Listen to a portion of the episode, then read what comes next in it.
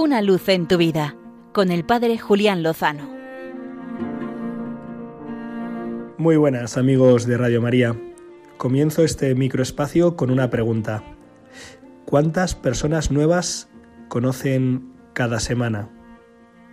No sé si se lo han planteado alguna vez. Lo cierto es que como sacerdote hay días y semanas en las que el Señor nos pone muchísimos hermanos en el camino. La semana pasada ha sido una de ellas.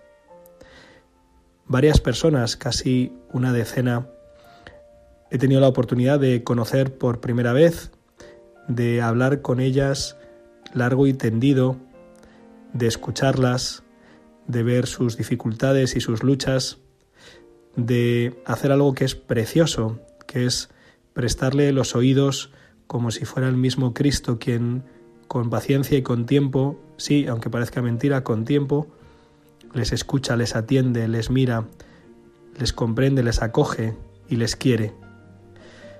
No les juzga, sino que busca la manera de acompañarles y de ayudarles en el camino de la vida, en sus luchas y en sus dificultades, a veces a veces graves, a veces serias, a veces pensando en que no vale mucho la pena seguir adelante viviendo o tirando la toalla después de luchar durante mucho tiempo con algunas dificultades.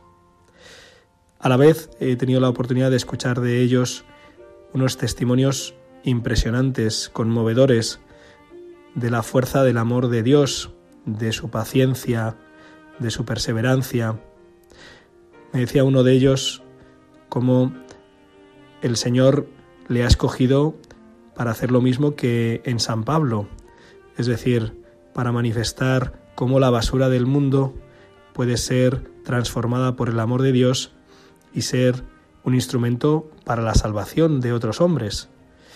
Y lo decía con una inmensa alegría, a la vez que una gran humildad, pero un reconocimiento a la obra portentosa de Dios. Escuchaba ayer mismo también el testimonio, el itinerario de una joven que ha ido descubriéndose, conociéndose, amándose y permitiendo al Señor que cambie elementos en su vida que le hacían daño y que hacían daño a otros. Pues animo a todos los hermanos a que nos dejamos hacer instrumentos del Señor. A veces escucho a fieles que participan en retiros en los que son servidores, son parte del equipo organizador, cómo les da una inmensa alegría el sentirse instrumentos del amor de Dios.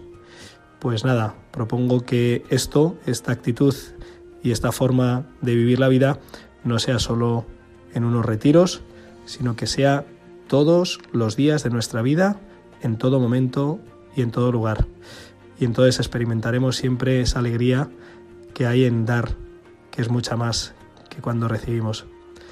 Y sabemos además que todo ello, vivido con el Señor, hace que lo mejor esté por llegar. Una luz en tu vida con el Padre Julián Lozano.